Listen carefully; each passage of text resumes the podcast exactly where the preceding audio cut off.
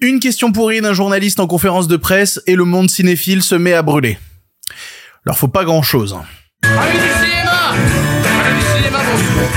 Bonjour à tous et toutes et surtout à ceux et celles qui ne sont pas d'accord aujourd'hui dans le pire podcast cinéma. Mads Mikkelsen dans une polémique car le prochain film dans lequel il joue manquerait de diversité. Est-ce la faute d'Hollywood, la faute à la société, la faute au film ou juste une polémique stérile?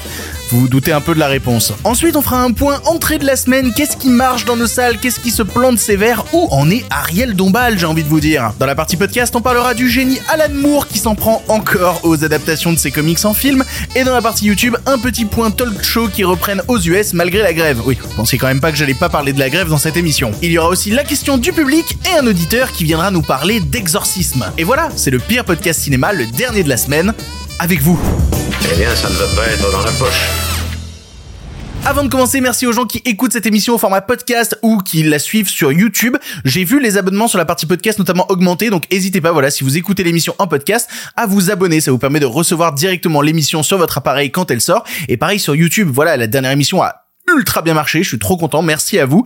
Eh ben, n'hésitez pas aussi à vous abonner sur la chaîne pour suivre chacune des émissions. Le Pire Podcast Cinéma, c'est tous les lundis, mercredis et vendredis à 7h du matin. Je vous l'avais promis dans la dernière émission, enfin dans la description, les films que shit seront marqués. Comme ça voilà, quand je prononcerai mal le titre d'un film, vous pourrez quand même le retrouver dans la description. Et c'est parti, allons-y Quels sont les sujets du jour? Respect et robustesse, Caius C+. Alors, les nouvelles sont bonnes? Ah, ils sont pas de la dernière marée, les nouvelles. Moi, je veux du féroce actualité. Bon, alors, ce qu'il faut savoir, c'est que j'avais pas prévu d'aborder ce sujet dans les infos principales. À la base, ça devait être la question du public. Le seul problème, c'est que j'ai reçu énormément de questions de public qui parlaient de ce sujet-là. Et du coup, je me suis dit, bah, ça a l'air d'être un sujet important qui fait parler. Ce serait intéressant de le remettre un petit peu en perspective et de donner du contexte autour. Sachant que c'est une polémique qui devrait déjà être éteinte. Techniquement, ça fait plus d'une semaine qu'elle existe. Mais des médias français ont commencé à en parler tout récemment, notamment le média Première qui a fait un article à ce sujet. Je vais vous lire deux questions parmi toutes celles que j'ai reçues, mais en gros, il y a GG Miniature qui me demandait en quoi la nouvelle règle des Oscars fait polémique par rapport à The Promised Land, et un autre qui me demandait que penses-tu de la polémique avec Mads Mikkelsen? Et ma première réaction en voyant toutes ces questions défiler, c'était vous êtes bien plus au courant que moi. Je, je n'étais même pas au courant qu'il y avait une polémique qui entourait Mads Mikkelsen. Alors histoire de donner du contexte, qu'est-ce qui s'est passé? Visiblement la polémique est née au cours du dernier festival de Venise qui s'est terminé quand même il y a quelques jours et où était présenté le nouveau film avec Mads Mikkelsen à son casting qui s'appelle The Promised Land, Bastarden dans sa version originale et réalisé par le cinéaste Nikolai Arcel. C'est un film qui se déroule au Danemark en 1750 et qui raconte les guerres qu'il y a eu pour les différentes colonies du roi avec les seigneurs de la région qui voulaient pas filer certaines de leurs terres. Bref, voilà, un truc très très très ancré dans le Danemark de l'époque. Et la polémique est née du coup après la projection du film, pendant la conférence de presse, c'est de tradition que après la projection du film en festival,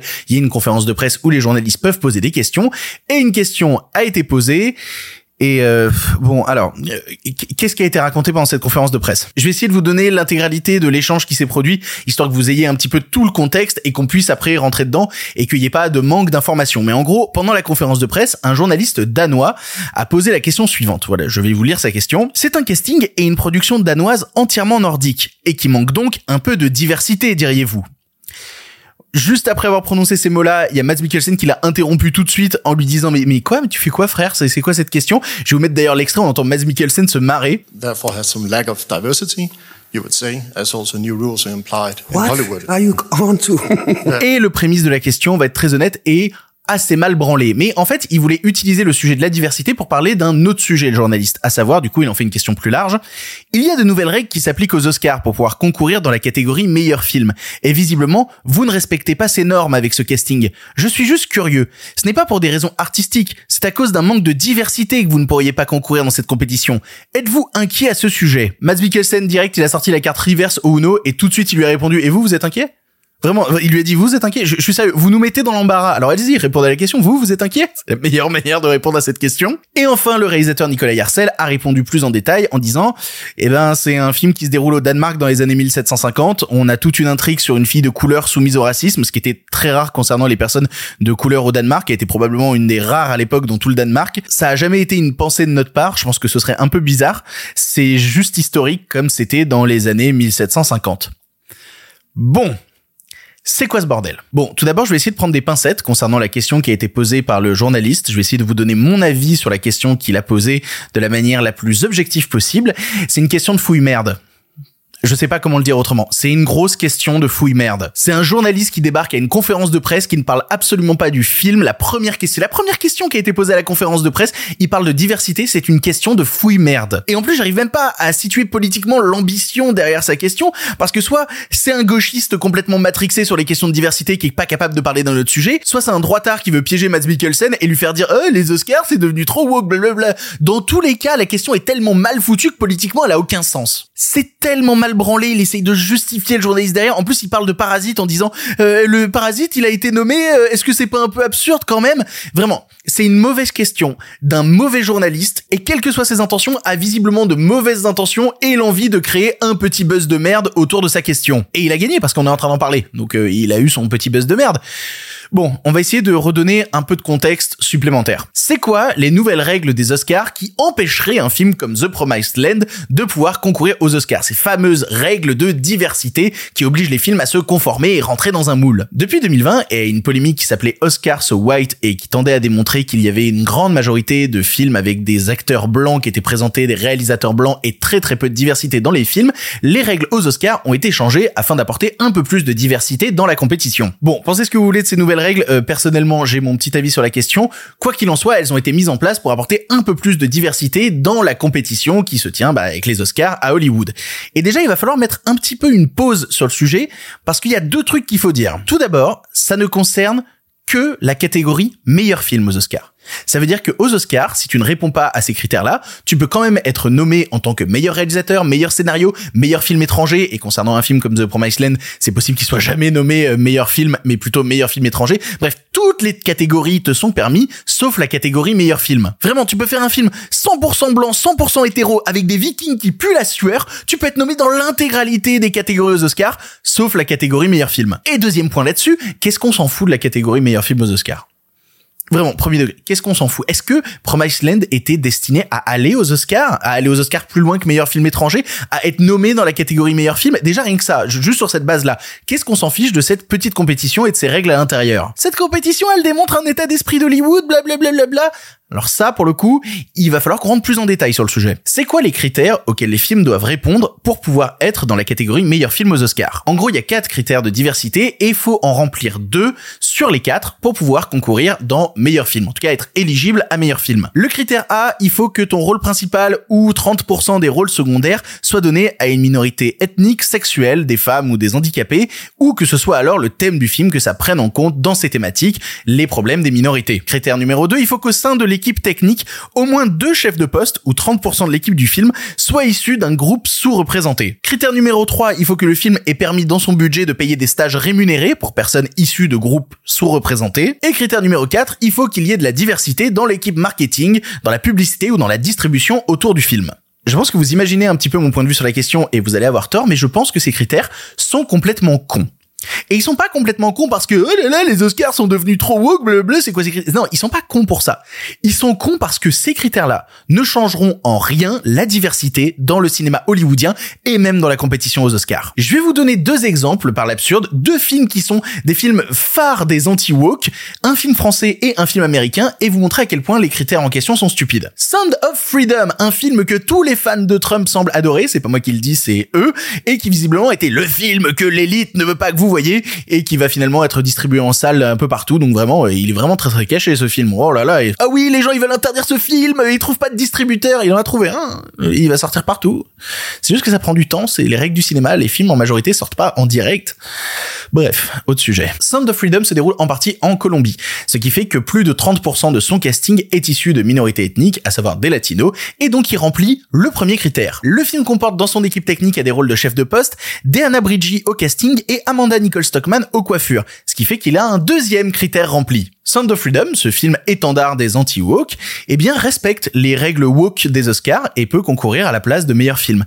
Et ça n'a pas été dur de les respecter ces règles. En plus, le film est distribué par Angel Studio, je suis quasi sûr que 30% des employés là-bas sont des femmes. Bref, Autre sujet. Prenons un deuxième exemple absurde. Vaincre ou mourir, le film réalisé par Le Puy du Fou. Un film qui visiblement fait un peu ce qu'il veut avec l'histoire. Le dernier complément d'enquête en parle extrêmement bien. Il y a des gens qui vont devenir fous dans les commentaires. Je me mets dans une merde. Bref, euh, Vaincre ou mourir. Vaincre ou mourir dans son équipe technique à la directrice de casting Emmanuel Prévost et chef de département make-up Adélaïde Bellac de Manche 3. Bref, le premier critère est rempli. Et il est distribué par Studio Canal qui, dans ses postes à responsabilité, a une partie de femmes. Vaincre ou mourir remplit les critères woke imposés par les Oscars et Est-ce que vous comprenez à quel point les nouvelles règles soi-disant scandaleuses qu'il y a à Hollywood et aux Oscars ne changent en fait absolument rien à la diversité qu'on peut retrouver dans un certain cinéma américain? Tu peux faire le film le moins woke du monde, si tu payes quelques stages et tu files deux postes dans l'équipe technique à des femmes, c'est bon, tu peux concourir aux Oscars dans la catégorie meilleur film. Ces règles n'y changent rien, mais soyons très honnêtes trois secondes. Vraiment, on va revenir sur la question pure des Oscars. 98% des films, et je prends une marge de 2%, 98% hein. des films n'en ont rien à foutre de finir dans la catégorie meilleur film aux Oscars. Pour de vrai. 99% des films ne finiront jamais aux Oscars, encore moins dans la catégorie meilleur film. Et si, pour en revenir au journaliste, il avait fait correctement son travail, il se serait rendu compte que The Promised Land est éligible à être dans la catégorie meilleur film aux Oscars. Franchement, je suis désolé de faire son boulot à sa place. Ça m'a demandé trois clics de recherche. Alors, directrice de casting une femme, production design une femme, bim, voilà, déjà un critère. Et 30% de son casting principal est composé de femmes. Voilà, deuxième critère rempli, c'est bon, éligible. Ça montre bien que cette question est une fausse polémique qui a été posée soit par pure stupidité, soit par pure malveillance. Et je veux même pas rentrer dans les questions de diversité forcée à Hollywood parce que on l'a vu ensemble, c'est un faux débat. Les règles de diversité aux Oscars ne changent absolument rien à la diversité dans le cinéma américain. Parce que déjà, c'est un standard qui s'applique que aux films qui voudraient être dans la catégorie meilleur film aux Oscars. Autant dire extrêmement peu, ça se compte sur les doigts d'une main. Allez, deux mains à la limite. Je vous offre deux mains si vous voulez. Et ces nouvelles règles à Hollywood ne règlent rien au problème de diversité. Je vais être extrêmement caricatural, je m'en excuse. Mais il suffit que ton film paye des stages rémunérés à deux afro-américains et deux femmes et que t'es engagé une directrice de casting et une chef make-up et tu peux avoir un film avec un casting 100% masculin, 100% hétéro, 100% blanc. Ça ne change rien du tout. Tout le monde peut continuer à faire exactement les films qu'ils veulent et terminer quand même dans la catégorie meilleur film aux Oscars si jamais le destin le veut. On peut trouver certaines polémiques euh, woke entre guillemets euh, consternantes par instant, mais là c'en est pas une c'est du marketing. Ces nouvelles règles ont été établies pour calmer les masses et énerver trois réacs qui sont pas capables de faire des recherches avec trois clics. Donc pour répondre aux questions qu'on m'a posées, non, Mads Mikkelsen n'est pas dans une polémique. Mads s'est retrouvé face à un journaliste de merde qui a posé une question de merde pour essayer de foutre la merde. Vraiment, je vois des articles sortir à ce sujet. Renseignez-vous, putain, faites votre boulot, tombez pas là-dedans. Sans déconner, c'est le gars qui pointe la lune et les idiots qui regardent le doigt, quoi. C'est la honte. Franchement, c'est la honte. Bon allez, euh, on avance. Allez, reparlons un petit peu de cinéma, vraiment de cinéma, des entrées, des films que les gens vont voir. Qu'est-ce que les gens vont voir en France cette semaine? J'adore les chiffres. Sans déconner, je pourrais faire des émissions composées exclusivement de tableaux Excel. J'adore les chiffres. On en parlait à la dernière émission, je vous parlais des films sortis en salle. Bah déjà, on va s'intéresser à ça ce mercredi. Quel film a le mieux démarré? Quel film a fait le meilleur démarrage dans les salles françaises? Et je vais essayer de parler vraiment que de la France parce que si on veut parler que des États-Unis, bah ils galèrent à cause de la grève. Du coup, il y a zéro promo et la nonne rafle tout. Voilà, c'est la nonne 2 qui est premier partout aux États-Unis. Une situation qui diffère pas tant de la France puisque le film qui a fait le plus d'entrées ce mercredi, c'est la nonne 2 qui a fait 97 000 entrées, dont 32 000 en avant-première. Et ce qu'il faut savoir pour le remettre en perspective, c'est qu'il a fait 97 000 son premier jour, mais l'Anon 1, il y a quelques années maintenant, avait fait un meilleur score. Avait fait 130 000 entrées son premier jour. On en parlait à la dernière émission, mais est-ce qu'enfin ça va s'essouffler ce truc du Conjuring Verse? Peut-être, enfin, peut-être des bons films à la longue. En deuxième position, c'est Un métier sérieux, nouveau film de Thomas Lilty. Je vous disais que j'étais un peu frustré de pas le voir au Québec. Et eh bien là, il marche très bien en France. Il fait 42 000 entrées son premier jour, donc 14 000 en avant-première. Alors si on veut comparer à d'autres films de Thomas Lilty, là aussi c'est un peu en dessous de première année qui était sorti en 2019 et, qui avait fait 50 000 entrées le premier jour. Après ça se joue à 8 000 entrées, voilà, ça reste dans même moyenne. En troisième position, c'est le nouveau Michel Gondry, le livre des solutions, qui fait 39 000 entrées le premier jour, dont 14 000 en avant-première. Alors, c'est largement supérieur au précédent film de Michel Gondry, qui s'appelait Microbe, euh, Microbe et Gasoil, pardon, et qui avait fait 9 700 entrées le premier jour. Voilà, la 39 000 entrées, c'est énorme en comparaison. Mais par contre, c'est un poil en dessous à l'époque de l'écume des jours. L'écume des jours qui avait fait 47 000 entrées le premier jour. Après, autre époque, autre fréquentation des salles à l'époque, 40 000 entrées pour le nouveau Michel Gondry, c'est très satisfaisant. En quatrième position pour le meilleur premier jour en France, c'est Mystère à Venise, le nouveau... Alors, J'en parlais dans la précédente émission et je vous disais que lundi on parlerait des films Hercule Poirot que je les avais jamais vus mais que j'avais très envie euh, de rattraper etc et tout. Ça y est, c'est fait. J'ai rattrapé le Crime de l'Orient Express, j'ai rattrapé Mort sur le Nil. Ça a été une expérience. Je n'en dirai pas plus. Ça a été un, un moment de vie, voilà. Et le jour où sort cette émission, je vais enfin pouvoir aller voir Mystère à Venise parce que au Québec les films sortent le vendredi. Ça y est, je vais pouvoir voir Mystère à Venise et je vous donnerai un avis dans l'émission de lundi. En tout cas, voilà quatrième position au euh, box-office euh, du premier jour. Il a fait 31 000 entrées alors c'est aussi en dessous des précédents puisque Mort sur le Nil avait fait 39 000 entrées le premier jour et L'Orient Express 42 000 entrées. Ça tombe petit à petit. Bon après il y a d'autres films, il y a l'été dernier de Catherine Breillat qui fait 10 000 entrées le premier jour. Il y a, il y a le nouveau Ariel Dombal. Il faut que je parle du nouveau Ariel Dombal qui le premier jour a fait 961 entrées, dont 424 en avant-première. Ça veut dire que techniquement, il a fait vraiment que 400 entrées son premier jour. Oh là, alors c'est toujours plus que euh, le dernier film de son mari Bernard-Henri Lévy qui avait fait euh, Slavia Ukraini et qui lui avait fait 200 entrées. Visiblement, le cinéma d'Ariel Dombal n'a pas séduit. Quelle tristesse, quel malheur. Je suis ravagé de désespoir. Ça, c'était pour le premier jour ce mercredi, mais on a un bilan aussi des entrées la semaine dernière et on peut voir que Caracol en tête, Anatomie d'une chute de Justine Trier, la dernière palme d'or, qui est déjà à plus de 800 000 entrées en salle. Le film va dépasser le million. Pour une palme d'or telle que Anatomie d'une chute, c'est gigantesque. Et ça me fait vraiment plaisir pour un film d'une telle qualité qu'Anatomie d'une chute de le voir se destiner à dépasser le million d'entrées dans les salles françaises. En deuxième position, c'est Equalizer 3 qu'on est à 550 000 entrées.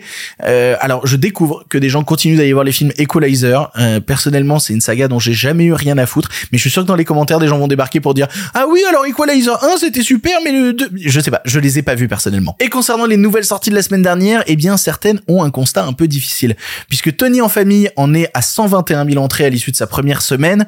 Vision, le nouveau film de Yann Gozlan, dont je vous avais parlé un peu en mal dans l'émission, a à peine fait 100 000 entrées, c'est la catastrophe pour euh, Vision Diane Goslan, vraiment catastrophique. Et juste en dessous, il y a le film d'horreur Inside qui en est à 43 000 entrées. Qu'est-ce qu'on peut tirer de tous ces chiffres-là? Eh ben déjà que le cinéma d'horreur continue de remplir les salles, et ça, ça me fait trop plaisir. Que le film soit bon ou non, le cinéma d'horreur continue à déplacer les et dès le premier jour, ça c'est cool. Ensuite, que Michel Gondry a retrouvé sa hype après un microbe et gasoil qui avait une sortie vraiment difficile, et on parlait du livre des solutions, je vous disais à quel point c'était super. C'est cool de voir Michel Gondry faire un tel démarrage, et c'est aussi cool pour son distributeur Joker's Film. On parlait des échecs dans la précédente émission et il y en avait pas mal de Joker's film. Du coup, ça va faire un film qui va faire rentrer de l'argent dans les caisses. C'est une très bonne nouvelle. Et enfin et surtout, Anatomie d'une chute continue de fasciner le public, de l'amener en salle, de le faire se déplacer, qui prouve encore une fois que la Palme d'Or a encore un certain aura en France qui permet de faire bouger les gens. Et puis c'est vachement bien Anatomie d'une chute. C'est super que le film marche. Vraiment, je suis très très content. De jolis chiffres, c'est extrêmement plaisant. On se fera un autre bilan la semaine prochaine. Pour l'instant, on avance. Hey, si tu écoutes ça, c'est que tu es dans la partie podcast de l'émission. En effet, dans la partie YouTube, on est en train de parler de la grève. Voilà, je suis désolé, je fais une petite parenthèse sur la grève dans la partie YouTube.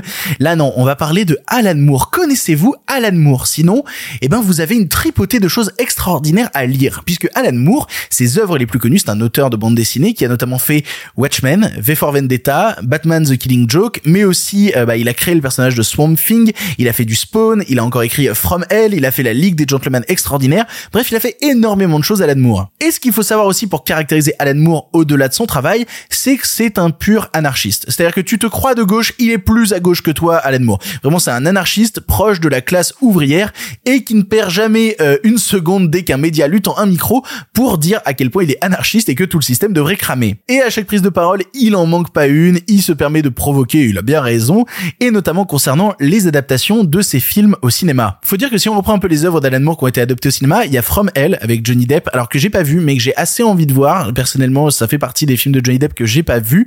Par contre, ce que j'ai vu, c'est la Ligue des Gentlemen extraordinaire.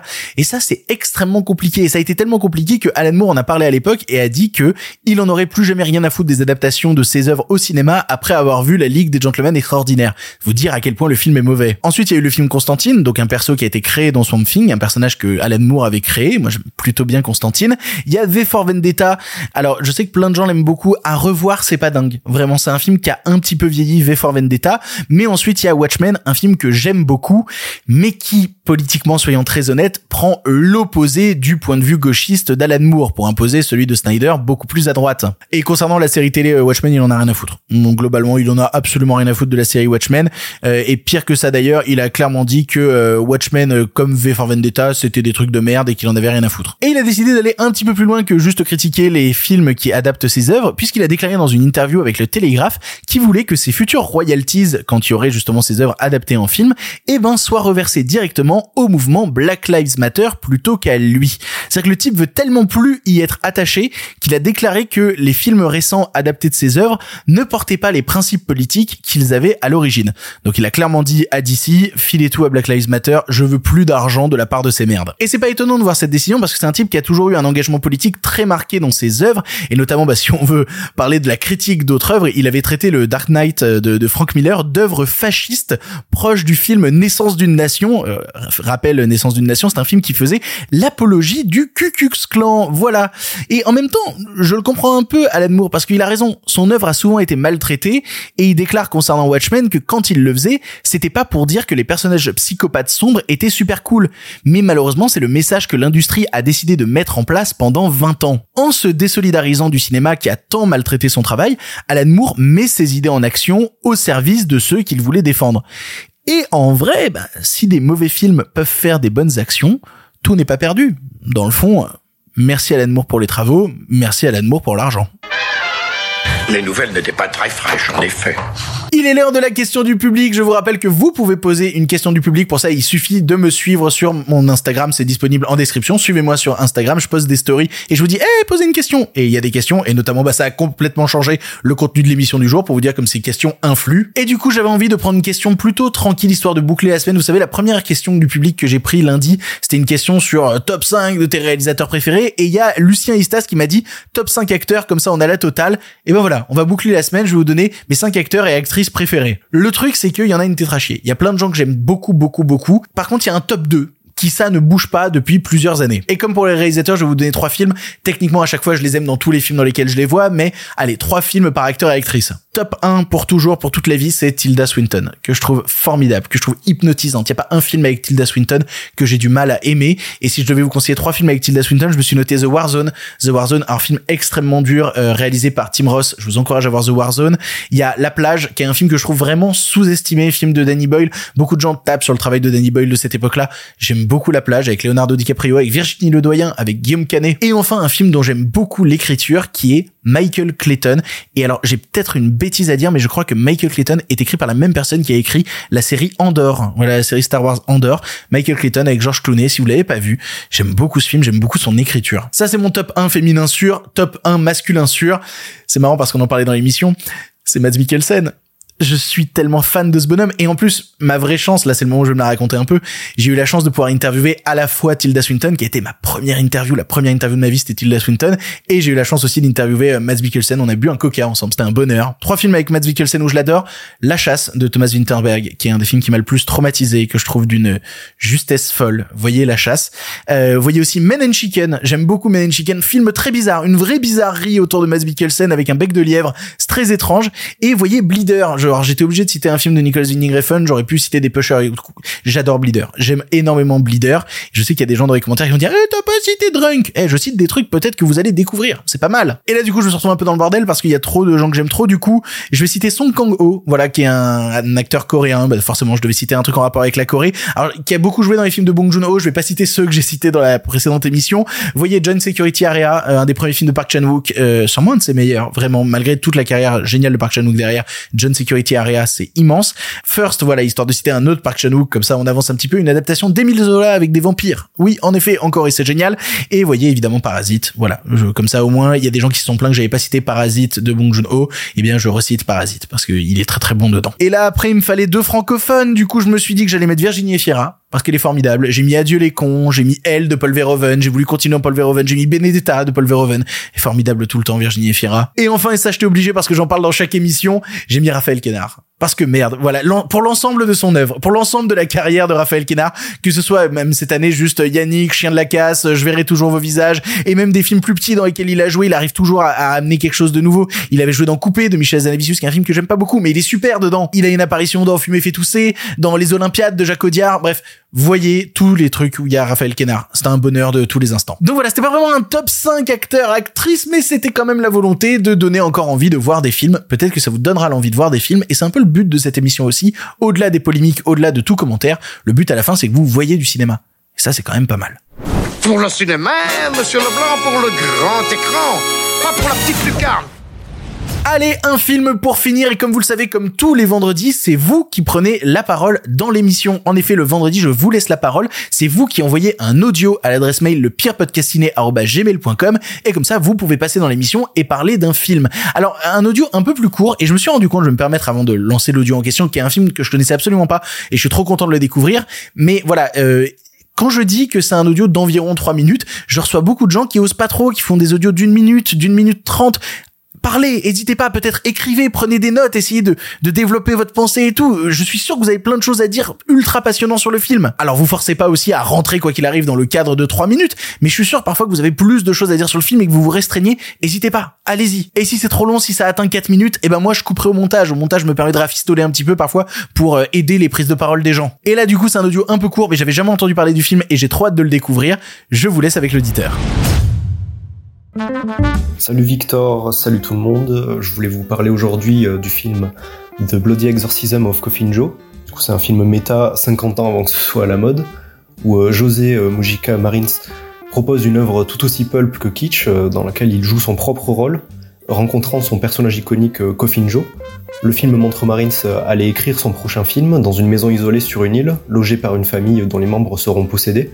On prend donc plaisir à voir ces jeux de collage sur la pellicule, ces rideaux et tabourets qu'on bouge hors champ et ces effets gore cheap mais toujours efficaces.